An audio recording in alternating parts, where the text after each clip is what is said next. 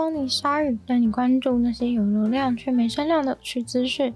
用十分钟零碎时间，一起跟上这个永远跟不上的世界。从俄罗斯起飞的单程机票，最近增加了大约二十七趴，因为俄罗斯的总统普丁在九月二十一号的时候宣布了，自从二次世界大战以来第一次的动员令。然后，一个西班牙的机票统计数据马上就显示了这个俄罗斯人惊人反应的速度，真的是让大家吓了一跳。似乎是因为进攻乌克兰人力不足的关系，所以俄罗斯政府开始要动员国内的男人都去打仗。只要你是青壮年的健康男性，都有机会被点名抓住。这让很多俄罗斯人都吓死了，赶快想要逃出国。如果实际去比较九月二十一号和九月二十七号的数据，就会发现单程机票突然变成占了总订票的七十三趴。前一个星期在征兵消息出来以前，大概是四十七趴。其实知道前一周的数据，单程机票就占了四十七趴，也是很多。这些数字都显示出了每个要抓去打仗的人心中的恐惧。而且马上又增加二十七趴，显示了这个公告的前后差异很大。这当中有六十趴的机票都是在时间非常近的，马上就要飞走的机票，几乎都集中在十五天内就起飞。比起上周订票的人多出了四十五趴，平均订购机票的时间大概是落在起飞前二十二到三十四天。具体俄罗斯人都想要逃去哪里呢？像是乔治亚的第比利斯、哈萨克的阿拉木图、土耳其的伊斯坦堡、以色列的特拉维夫雅法，还有阿拉伯联合大公国的杜拜。这起事件反映出了跟上次监狱囚犯被邀请去当兵的案例中有类似的情形，同样都是人手不足。还记得上次有个囚犯答应的原因，是因为至少现在答应还有福利，要是等到末期真的缺兵的时候，可能都会直接变成强迫的。有没有人跟你说过尖叫可以释放压力，对你的心理健康有帮助？很多人都相信这个，但是专家说其实没有什么证据对长期的健康有助益。具体呢，这个尖叫舒压的理论是从什么时候出现的呢？其实是在一九六零年代的时候，有一位心理学家叫做亚瑟。尖叫舒压理论是源自于他认为儿时压抑的创伤经验。他觉得呢，创伤经验导致的精神病可以透过尖叫来舒缓解决痛苦。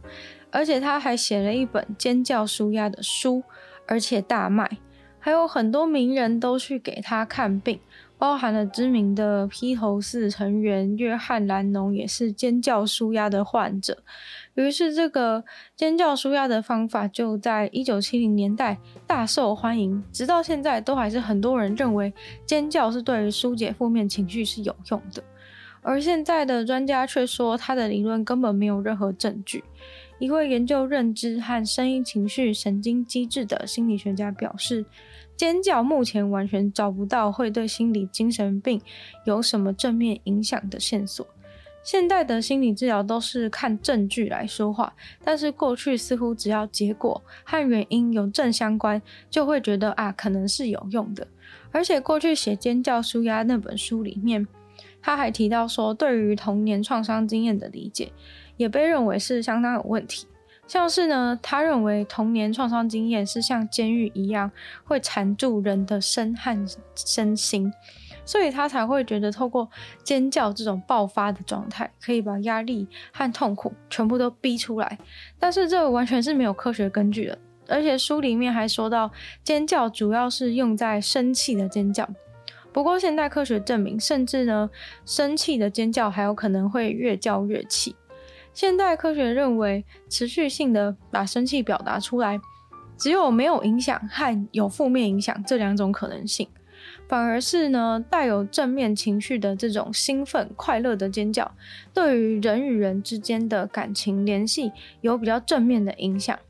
对负面尖叫，科学界甚至还有其他的疑虑，就是关于尖叫的人和听到别人尖叫的人。都有可能让身体触发紧急危难的机制，导致肾上腺素和皮质醇都增加，让你变得更加的紧张或者是焦虑。这大概就像是做瑜伽或是冥想状况时的反应。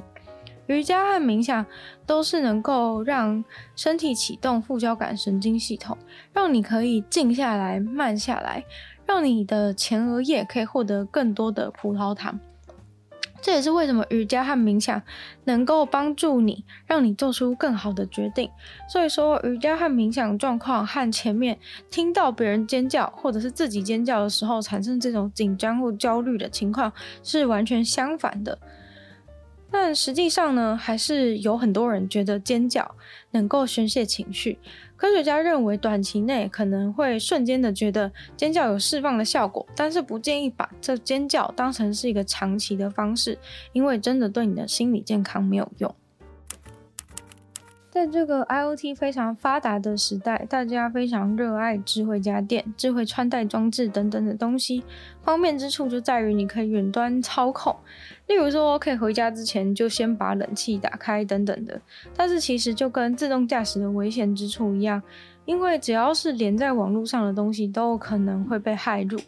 骇入之后呢，就跟你自己本人一样，能够远端操控家里的东西。骇客同样的也能够远端操控你家的东西，也就产生了严重的治安问题。像是日本知名的厂商三菱，就承认他们的多项产品其实呢都有治安漏洞，其中就包含了他们家的电子煮饭锅、冰箱、冷气，还有太阳能的发电系统。竟然他们都承认说，全部都可能透过网络遭到攻击，而使这些东西停止运作。这让日本网友们都感到有点紧张，却有点好笑，都在试想说：难道被害了之后，我的电饭锅还会自己开始煮饭吗？真的超级像是家里有灵异事件呢。其实这种事情在预想中本来就很有可能实现，毕竟连上网络的一切都是很脆弱、不安全的。但是不知道为什么大家对于电饭锅被害的部分，就是会有陌生的骇客帮你煮饭的事情，感到异常的有兴趣。有人却是担心说，要是被骇客调成他不喜欢的煮饭模式，他就会跟那个骇客拼命。也有人担心的点比较实际，是会不会骇客是能够透过电饭锅或是冰箱，获取你平常饮食方面的喜好，像是喜欢吃的饭是硬的还是软的，智慧冰箱也许能够知道里面放了什么。感觉未来的跟踪狂肯定都会在忙着害入家点。有一个女人带了一只野生的浣熊进入了一家美国北达科他州的酒吧，结果马上就被通报了。这位女士她被抓到，是她真的太嚣张了，还把自己养的浣熊带去酒吧里面炫耀。不过还好的是，浣熊没有去咬任何人，因为如果有任何人被浣熊的口水接触到的话，都必须要去医院检查。大家真的超级喜欢乱捡路边的浣熊来养。从之前到现在，一直都非常令人担心的狂犬病问题，让政府非常认真的面对浣熊问题。养浣熊呢，是直接触犯刑法的。这位三十八岁的女人已经被以提供错误资讯给执法机关以及非法持有浣熊起诉。那个女人说，她和家人三个月前在路边遇见了这只浣熊，然后就把取名叫做 Rocky。他们说，他们只是想要帮助浣熊恢复健康，直到它可以健康的野放，而不是真的想要养养浣熊。但是不管怎么样呢，你只要把浣熊带回家里养，就是违法的，即使只是暂时。